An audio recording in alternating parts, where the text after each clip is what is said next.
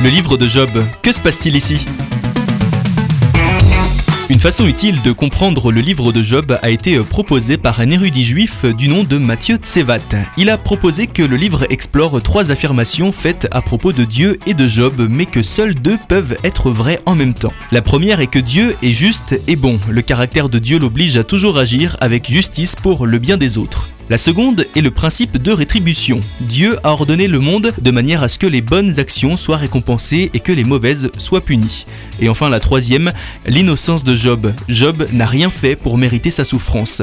Alors tout l'argument des amis de Job est que Dieu est juste et bon, ce qui signifie que Dieu a ordonné à l'univers moral de fonctionner selon le principe de la rétribution. Et de ce fait, la souffrance de Job doit donc être le résultat d'un mal pour lequel il est puni. L'argument de Job, lui, est qu'il n'a rien fait de mal pour justifier cette souffrance comme punition, et nous, les lecteurs, savons qu'il a raison. L'auteur l'a dit dans Job chapitre 1 verset 1, et Dieu a dit que Job était innocent dans le chapitre 2 au verset 3. Job soutient également que Dieu dirige le monde au moyen du principe de rétribution, ce qui le conduit à la limite d'une conclusion terrible. Peut-être que Dieu n'est pas juste ou bon, ou pire encore, peut-être que Dieu ne possède aucune compétence pour gérer l'univers. Les dialogues de Job et ses amis tourneront comme un hamster dans sa roue pendant 24 chapitres du chapitre 3 au chapitre 27 sans jamais parvenir à une quelconque résolution de leur débat, ce qui ouvre la possibilité qu'ils soient tous dans l'erreur. Il est possible que Dieu soit juste et bon et que Job soit innocent.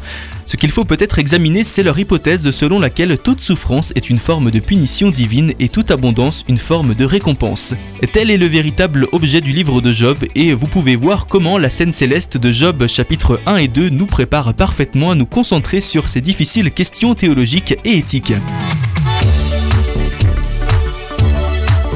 Le personnage du Satan n'a en réalité aucun pouvoir sur Job ou sur Dieu, il est finalement comme une figurine en carton dans l'histoire dont le seul rôle n'est de soulever que les questions qui constituent le véritable objet de ce livre. Ces questions sont mises en évidence pour nous dans les dialogues de Job et de ses amis, mais ne sont jamais résolues.